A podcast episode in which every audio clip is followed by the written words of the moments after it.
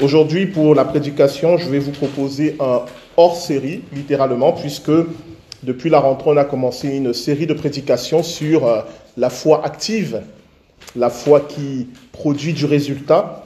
Dimanche dernier, on avait parlé de ce nouveau paradigme où on passe d'une foi qui, qui réfléchit en termes de possible ou de pas possible pour passer à une foi qui réfléchit en termes de volonté de Dieu. Alors la question n'est pas de savoir si c'est possible ou si ce n'est pas possible. La question est de savoir si c'est la volonté de Dieu ou pas. Car Jésus-Christ a dit, tout est possible à celui qui croit. Donc la vraie question, c'est est-ce que c'est ce que Dieu veut pour ma vie? On continuera cette série à partir du premier dimanche d'octobre, puisque dimanche prochain, ça sera le culte de l'entraide et la prédication sera sur ce thème-là. Alors ce hors-série concerne vos questions, puisque je vous avais proposé de d'écrire des questions sur tous les sujets, euh, des questions sur des passages de la Bible ou des thématiques générales et de, de les mettre dans la petite urne qui est à l'entrée. Et une fois par mois, la prédication aura pour but de répondre à cette question selon mes possibilités. Et donc la question, la toute première que j'ai trouvée est celle-ci. Qu'est-ce que le péché pour le corps, pour ce corps qui périt? Est-ce pour l'âme ou pour l'esprit le péché?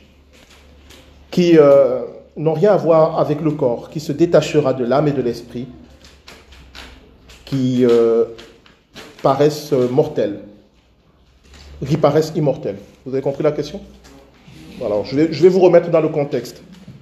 Cette question est venue après la prédication où j'avais proposé, pardonnez-moi, d'offrir à Dieu nos corps comme une offrande. Puisque nos corps euh, sont le temple du Saint-Esprit, et on avait lu ce passage où l'apôtre Paul dit que le, culte qui est agréable à Dieu, c'est de lui offrir nos corps comme une offrande. Et cette question nous dit, mais pourquoi, à quoi il est important ce corps, puisqu'on sait que bah, il est soumis au péché, il va disparaître.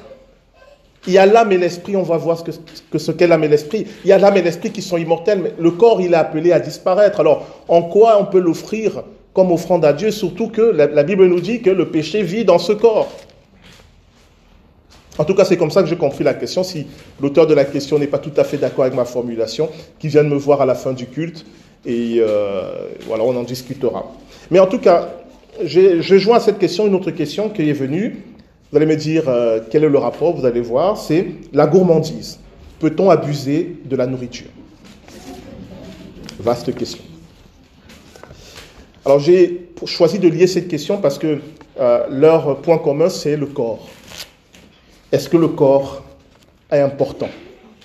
Est-ce que ce corps a de la valeur?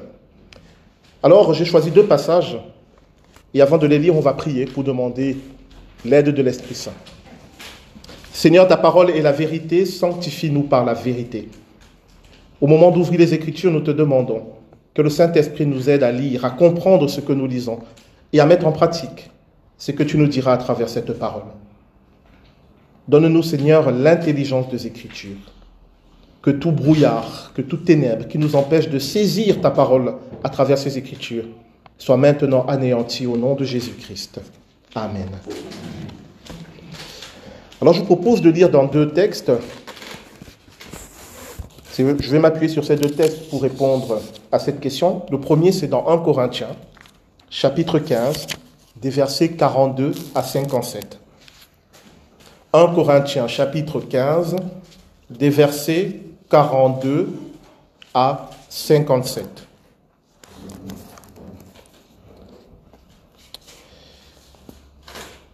C'est aussi le cas pour la résurrection des morts. Le corps est semé corruptible, il ressuscite incorruptible. Il est semé méprisable, il ressuscite glorieux. Il est semé faible, il ressuscite plein de force. Il est semé corps naturel, il ressuscite corps spirituel. S'il y a un corps naturel, il y a aussi un corps spirituel. C'est pourquoi il est écrit, le premier homme, Adam, devint un être vivant. Le dernier Adam est un esprit qui communique la vie. Mais ce n'est pas le spirituel qui vient en premier, c'est le naturel. Ce qui est spirituel vient ensuite. Le premier homme tiré de la terre est fait de poussière. Le second homme, le Seigneur Jésus-Christ, est du ciel. Tel est l'homme terrestre, tels sont aussi les hommes terrestres. Et tel est l'homme céleste, tels sont aussi les hommes célestes. Et de même que nous avons porté l'image de l'homme fait de poussière, nous porterons aussi l'image de celui qui est venu du ciel. Ce que je vais dire, frères et sœurs, c'est que notre nature actuelle ne peut pas hériter du royaume de Dieu. Et que ce qui est corruptible n'hérite pas de l'incorruptibilité. Voici, je vous dis un mystère. Nous ne mourrons pas tous, mais tous nous serons transformés en un instant, en un clin d'œil, au son de la dernière trompette. La trompette sonnera, alors les morts ressusciteront incorruptibles, et nous, nous serons transformés. Il faut en effet que ce corps corruptible revête l'incorruptibilité, que ce corps mortel revête l'immortalité. Lorsque ce corps corruptible aura revêtu l'incorruptibilité et que ce corps mortel aura revêtu l'immortalité, alors s'accomplira cette parole de l'Écriture. La mort a été engloutie dans la victoire. Mort, où est ton aiguillon? Enfer, où est ta victoire? L'aiguillon de la mort, c'est le péché. Et ce qui donne sa puissance au péché, c'est la loi. Mais que Dieu soit remercié, lui qui nous donne la victoire par notre Seigneur Jésus-Christ. Amen. Et le deuxième texte que je vous propose de lire, c'est dans l'évangile de Jean, au chapitre 20. Je crois que ce passage, vous le connaissez un peu mieux que ce que je viens de vous lire. Jean chapitre 20, des versets 24 à 29. Jean chapitre 20, des versets 24 à 29. Thomas, appelé Didyme, l'un des douze, n'était pas avec eux lorsque Jésus vint. Les autres disciples lui dirent donc, nous avons vu le Seigneur. Mais il leur dit, si je ne vois pas dans ses mains la marque des clous, si je n'y mets pas mon doigt, et si je ne mets pas ma main dans son côté, je ne croirai pas. Huit jours après, les disciples de Jésus étaient de nouveau dans leur maison, et Thomas se trouvait avec eux. Jésus vint alors que les portes étaient fermées, se tint au milieu d'eux et dit, que la paix soit avec vous. Puis il dit à Thomas, avance ton doigt ici et regarde mes mains. Avance aussi ta main et mets-la dans mon côté. Ne sois pas incrédule, mais crois. Thomas lui répondit, Mon Seigneur et mon Dieu. Jésus lui dit, Parce que tu m'as vu, tu as cru. Heureux ceux qui n'ont pas vu et qui ont cru. L'herbe sèche et la fleur se fanent, mais la parole de notre Dieu demeure éternellement. Amen. Je remercie les, deux auteurs de cette question parce que ça me permet d'aborder euh, un thème euh, qui n'est pas toujours simple, c'est celui du rôle de notre corps dans notre foi, dans notre relation avec Dieu. Ça peut vous paraître à la fois évident et incongru. Évident parce que bien évidemment, si on est là euh, assis, bah, c'est notre corps. On n'est pas là en esprit. Mais incongru parce que dans l'histoire de l'Église, sous l'influence de la pensée grecque, on a eu tendance à négliger le corps, on a eu tendance à dénigrer le corps. Vous savez que pour beaucoup de, penseurs grecs, pas tous, mais pour beaucoup, le corps euh, est euh, la partie négligeable de l'être humain. La partie essentielle dans la pensée grecque, c'est l'esprit. L'homme s'élève par l'esprit. Il s'élève lorsqu'il arrive à dépasser son corps. Et on va trouver ce paradoxe dans la culture grecque où on aura à la fois une, euh, mise au pinacle du corps. Hein, vous voyez les statues grecques, vous voyez les Jeux olympiques, c'est l'exaltation du corps physique, la beauté du corps, mais en même temps la négligence du corps, parce qu'en en fait c'est passager. Cette beauté, elle est passagère. Cette beauté se dégrade. Et on finit par tous mourir, sauf ceux qui seront là au retour de Jésus. Dans la pensée hébraïque, c'est tout à fait différent. Le corps n'est pas la partie négligeable de l'être humain. Le corps est important, il est fondamental, il participe de l'adoration de Dieu. Il est même premier dans l'adoration de Dieu. La représentation des Hébreux, la représentation qu'avaient les Hébreux du corps de l'être humain, c'était une représentation tripartite. Un être humain est un corps, une âme et un esprit. Vous le trouvez cela dans le psaume 103, euh, où le roi David dit mon âme bénit l'Éternel. Il s'adresse à son âme, il dit bénis l'Éternel. Ou encore dans le cantique de Marie, le Magnificat, où elle dit Mon âme bénit l'Éternel et mon esprit se réjouit du Très-Haut. C'était ça leur pensée. On a un corps, une âme et un esprit. Vous me direz, ben, c'est quoi ça? On est, euh, on est schizophrène, on a trois parties. C'est une représentation. C'est pour parler de, des différentes parties de l'être humain et du rôle de chaque chose. Et cette représentation, elle a été symbolisée dans le temple de Jérusalem. Le temple de Jérusalem avait trois parties. La grande cour extérieure qu'on appelait le parvis, et où même les païens pouvaient y aller. C'était le lieu où on était en contact avec l'extérieur. Il y avait une cour intérieure qu'on appelait le lieu saint, c'est là qu'on faisait les sacrifices, qu'on offrait les sacrifices à Dieu. Les païens n'avaient pas le droit d'aller dans le lieu saint. Il y avait encore une autre cour plus petite, un bâtiment plus petit qu'on appelait le lieu très saint. Et là, seul le grand prêtre pouvait y entrer une fois par an. Et c'est là qu'il y avait l'arche de l'alliance et la présence de Dieu. Pourquoi le temple a été construit de cette manière? C'est pour représenter un être humain. Le parvis, la cour extérieure, c'est notre corps. La cour intérieure, le lieu saint, c'est notre âme.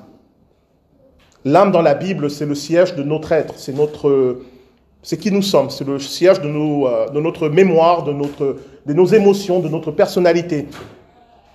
Et c'est notre âme qui doit rendre un culte à Dieu. Vous savez pourquoi? Pourquoi c'est l'âme qui doit rendre un culte à Dieu? C'est à cause du libre arbitre. L'âme doit choisir. C'est-à-dire, notre personnalité, notre ego, qui nous sommes, doit choisir s'il doit rendre un culte à Dieu ou pas. Est-ce que vous êtes avec moi? Qui est perdu? La ah, personne n'ose. Hein. Vous allez voir, ça va devenir de plus en plus clair. Retenez juste donc qu'on a le corps qui est en contact avec l'extérieur. Ça, c'est évident. Hein, ce n'est pas mon corps que je suis en interaction avec mon environnement. Il y a mon âme qui est appelée à rendre un culte à Dieu. Et ça correspond dans le temple au lieu du sacrifice. Et puis une autre partie de moi, mon esprit, mon esprit est très particulier parce qu'il correspond au lieu très saint. Mon esprit est cette partie de moi qui est en communion avec Dieu. Ça va? Il faut comprendre cela pour comprendre deux passages bizarres dans la Bible. Le premier, c'est dans le livre de la Genèse, quand Dieu dit à Adam et Ève, le jour où vous mangerez du fruit de l'arbre de la connaissance du bien et du mal, ce jour-là, vous allez mourir. Adam et Ève ont mangé ce fruit, ils ne sont pas morts. Est-ce que Dieu a menti? Non. Il parlait de la mort de l'esprit. Il leur disait, le jour où vous allez me désobéir, nous ne pourrons plus être en communion. Votre esprit sera mort. Vous n'aurez plus en vous la possibilité d'être en communion avec moi. Et c'est ce qui s'est passé. Car à l'instant même, l'humanité et Dieu ont cessé d'être en communion parce que l'être humain n'a plus d'esprit. Comprenez bien qu'on est dans la représentation hébraïque. Hein et puis vous avez un autre passage dans l'évangile de Jean où Jésus va dire à. C'est Nicodème Et les cathés, c'est Nicodème. Euh, qui vient voir Jésus la nuit C'est Nicodème, hein, c'est ça Ah, quand même. Jésus va dire à Nicodème, il faut naître de nouveau pour entrer dans le royaume de Dieu. Et Nicodème va lui répondre, quoi Il faut que je retourne dans le ventre de ma mère? Et Jésus va dire, mais tu es un théologien et tu ne comprends pas ce que je te dis là? De quoi parlait Jésus, d'après vous? De quelle naissance parlait Jésus? Il parlait de la naissance, de la renaissance de l'esprit. Pour entrer dans le royaume de Dieu, pour être en communion avec Dieu, il faut que votre esprit renaisse. C'est tout à fait logique. C'est ça qu'on appelle la nouvelle naissance. Alors comment on est de nouveau? Est-ce que vous le savez? Comment on fait pour retrouver cet esprit qui nous met en communion avec Dieu? La Bible le dit. Jésus le dit. Si vous croyez en moi, vous aurez la vie. Il dit, celui qui croit en moi, quand bien même il serait mort, vivra. Quoi? De quoi il parle? Celui qui croit en moi, il meurt, mais il vit. Il parle de l'esprit. Si vous croyez en Jésus-Christ, votre esprit renaît. Et vous pouvez de nouveau être en communion avec Dieu. Je crois qu'on aura l'occasion d'en reparler, mais il était important de passer par là pour voir la suite. Est-ce que ça va, le corps, l'âme et l'esprit? Voilà. Alors revenons à cette question. Alors, mais à quoi c'est ce corps? Puisque Dans la Bible, on nous dit, oui, le corps, le péché, de toute façon, on voit, on vieillit, le corps se dégrade, on a des maladies. Il sert à quoi ce corps? Il nous embête. voilà, parfois, il n'est pas celui qu'on aimerait avoir, alors à quoi il sert? Eh bien, si vous avez compris ce que j'ai dit auparavant, vous comprenez que ce corps est essentiel puisque il fait partie du temple. Il n'est pas la partie négligeable. Il n'est pas la partie la moins importante. Notre corps, c'est par notre corps que nous rendons un culte à Dieu. C'est par notre corps que nous sommes assis là. C'est par notre corps que nous chantons. C'est par notre corps que nous faisons des offrandes. C'est par notre corps que nous bénissons Dieu. Notre corps participe de l'adoration de Dieu. Et dans la pensée hébraïque, ce qui est matériel n'est pas moins important que ce qui est spirituel. Vous ne pouvez pas dire, oh, mon corps ne sert à rien, je le néglige, ce qui compte, c'est mon cœur, c'est mon âme. Non, tout compte. Et la preuve de cela, c'est ce qu'on a vu dans l'évangile de Jean. Vous voyez, dans un premier temps, quand on lit l'épître de, l'apôtre Paul aux Corinthiens, il nous dit, le corps mortel doit disparaître pour revêtir l'immortalité. Le corps misérable doit mourir pour que vienne le corps glorieux. Et là, on se dit, bah oui, euh, à la résurrection des morts, on aura des corps 2.0 euh, avec plein de multifonctions, le Wi-Fi, le Bluetooth, tout ce qu'on veut. Et puis vous avez l'évangile. Je ne sais pas si vous avez vu ce qui s'est passé dans l'évangile de Jean, à la résurrection de Jésus. Comment Jésus prouve à Thomas que c'est bien lui? Comment il fait? Est-ce que ça vous a fait tilter? Qu'est-ce qu'il montre à Thomas? Il montre ses mains percées. Lors de la résurrection, Jésus est dans son corps glorieux, son corps de gloire. Et pourtant, il a encore sur les mains les trous que les clous lui ont fait. Il a encore sur son corps les traces de la torture qu'il a subie. Pourquoi? Pourquoi il n'est pas venu avec un corps euh, hyper performant, euh, réparé? Est-ce à dire qu'à la résurrection, on va garder euh, nos blessures, nos handicaps, tous nos problèmes? Non. Mais Jésus a gardé les stigmates de la, de la crucifixion pour nous rappeler quelque chose de fondamental. Il est ressuscité avec son corps. Ça paraît évident, mais prenez conscience qu'il est ressuscité dans ce corps qui a souffert dans ce corps qu'on a battu, dans ce corps qu'on a méprisé, dans ce corps qu'on a crucifié, c'est ce même corps qui s'est relevé, mais qui avait une gloire tellement étonnante qu'on ne le reconnaissait plus. Et il a gardé ces signes pour montrer que c'était bien lui. Notre corps n'est pas la quantité négligeable du projet de Dieu. Même si pour le moment, il n'est pas très performant, même si pour le moment, il nous handicape, même si pour le moment, nous ne l'aimons pas, il est appelé à entrer dans la gloire. Car Dieu va se glorifier en prenant nos faibles corps et en faisant des corps glorieux, en faisant quelque chose que nous, pour le moment, nous ne pouvons même pas imaginer. Jésus a gardé les stigmates pour nous annoncer cette bonne nouvelle. Son ancien corps n'a pas disparu, évaporé, non. Il a été pris par Dieu. Il a été refaçonné par Dieu. Il a été glorifié par Dieu. Alors qu'est-ce que ça veut dire concrètement? Eh bien, pour répondre à la question, bah, qu'est-ce que le péché pour ce corps qui périt? Bah, Justement, il y a des péchés qui portent atteinte à notre corps. Il y a des modes de vie qui portent atteinte à notre corps. Et nous ne pouvons pas dire ce n'est pas grave, bof, de toute façon on meurt tous, de toute façon il va finir dans la poussière. Si ce corps est une offrande que vous faites à Dieu, alors vous ne pouvez plus négliger cette offrande. Ou alors vous dites à Dieu, bah écoute, je t'offre quelque chose qui n'a pas d'importance, qui est négligeable, que je méprise, tiens, baf, fais-en ce que tu veux. Alors dans ce cas, est-ce que c'est vraiment une offrande pour le Dieu vivant? De votre point de vue, peut-être ce corps n'a pas de valeur. Peut-être vous ne trouvez pas tout à fait comme il, il aurait dû être. Mais c'est ce corps-là que Dieu veut comme offrande. Et c'est ce corps-là qui va être glorifié. Alors, euh, petite incise, la gourmandise, peut-on abuser de la nourriture? Alors pourquoi je fais le lien? Parce que typiquement, euh, prenons la gourmandise.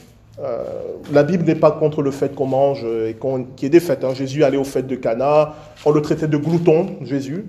Dans le Talmud, encore aujourd'hui, Jésus est traité de glouton. Pourquoi? Parce que bah, pendant que les autres jeûnaient des jours et des jours et des jours, lui, ça ne dérangeait pas de manger. Voilà, on dit, oh, pour un religieux, il passe un peu trop de temps à table. Mais la Bible ne condamne pas les plaisirs de la vie, elle condamne les excès. Pourquoi elle condamne les excès? Parce que l'excès signifie que vous n'avez plus le contrôle. L'excès signifie que quelque chose a pris le contrôle de votre vie. L'excès de nourriture signifie que la nourriture a pris le contrôle de votre vie. Et donc, si la nourriture a pris le contrôle de votre vie, cela veut dire que Dieu n'est plus au contrôle de votre vie. Et donc, la nourriture est devenue une idole. Tout ce qui dans votre vie prend le contrôle à la place de Dieu est une idole. Point. Tout simplement. C'est en ça que l'excès est combattu. Et c'est aussi pour cela que l'un des fruits de l'Esprit Saint, c'est la maîtrise de soi.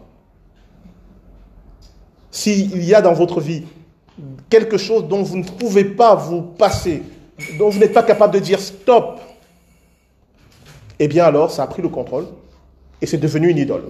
À vous de réfléchir maintenant. Est-ce que c'est la nourriture? Est-ce que c'est la cigarette? Est-ce que c'est l'alcool? Est-ce que c'est les jeux vidéo? Est-ce que c'est les séries? Est-ce que c'est le travail? Est-ce que c'est le sport? Est-ce que réfléchissez Qu'est-ce qui a pris le contrôle? Et vous n'arrivez plus à vous en passer. La maîtrise de soi, cela signifie que, écoutez, j'aime bien manger, euh, j'aime bien un bon vin, mais je sais dire stop. C'est aussi le sens du jeûne. Hein. Le jeûner, ce n'est pas dire je me prive de nourriture pour montrer à Dieu à quel point je suis euh, fort. Non. Le jeûne, cela veut dire je, je montre que je peux m'arrêter. Je montre que je peux faire un jour sans ça, une semaine sans ça. C'est une manière de remettre les choses à leur place. Vous comprenez? Parce que ce corps, cette offrande que je fais à Dieu, je dois en prendre soin. Une fois que je dis au Seigneur, je t'offre mon corps, alors je ne peux plus le négliger. Parce que je ne peux pas offrir à Dieu quelque chose de négligeable, quelque chose de méprisable. Et ça m'amène à ma dernière partie. Quel est votre rapport avec votre corps? Le roi David a dit, je te loue de ce que je suis une si belle créature.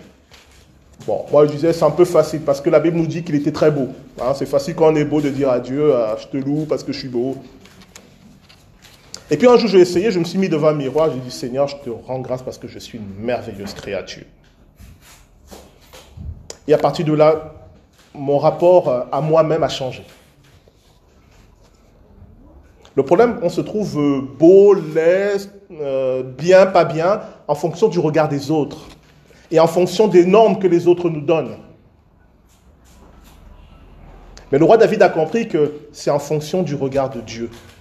Est-ce que oui ou non, je suis une belle offrande pour Dieu? Euh, Répondez-moi, est-ce que je suis une belle offrande? Dites-moi. Dites oui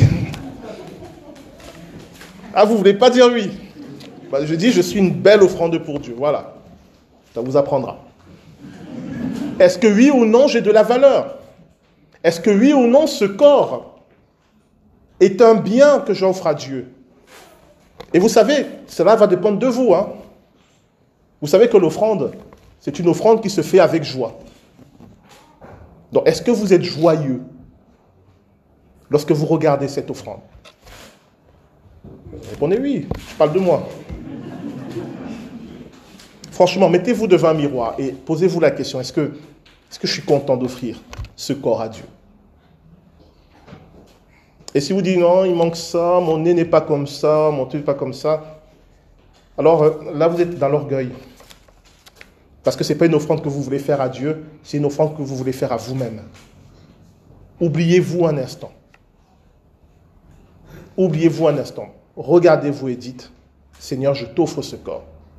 Et pour moi, c'est une offrande qui a de la valeur. Et à partir de là, vivez en prenant soin de ce corps.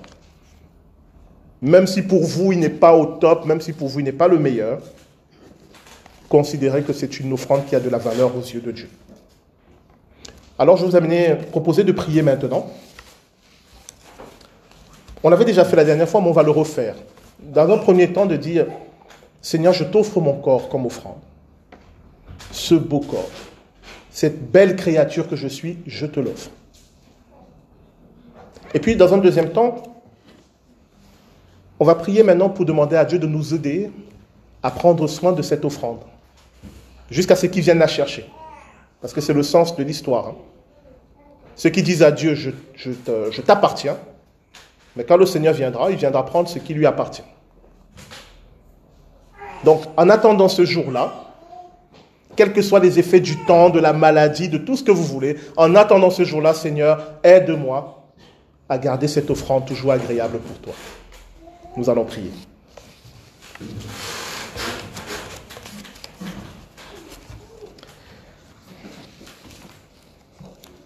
Dieu notre Père, nous voulons pour certains d'entre nous renouveler cette offrande et t'offrir nos corps comme une offrande joyeuse et que nous savons qu'il t'est agréable. Car nous disent les Écritures, c'est un tel, une telle offrande que tu recherches. Des corps dans lesquels habiter, des corps à travers lesquels tu peux agir. Mais tu vois souvent le regard que nous avons sur notre corps peut être un regard de mépris, ou de dégoût, ou de rejet. Viens guérir, Seigneur, cette blessure. Change notre regard sur nous-mêmes. Aide-nous à voir, à nous voir comme toi tu nous vois. Aide-nous à voir ce qu'il y a de beau et de bon en nous. Et je parle physiquement. Aide-nous aussi à accepter, Seigneur, que quel que soit le regard du monde, ton regard sur nous est différent. Ton regard sur nous est un regard d'amour, est un regard qui nous accepte, est un regard qui nous accueille. Oui, Seigneur, ce matin, nous t'offrons nos corps comme un sacrifice vivant. Et en attendant ce jour, Seigneur, où tu viendras nous chercher, aide-nous à prendre soin de cette offrande. Aide-nous, Seigneur, à la garder. Aide-nous à lutter contre tout ce qui, dans notre vie, tous ces excès qui peuvent détruire notre corps et tous ces excès qui peuvent prendre ta place dans nos vies. Aide-nous à être victorieux sur eux tous. Nous te le demandons, Seigneur, au nom de Jésus-Christ. Amen.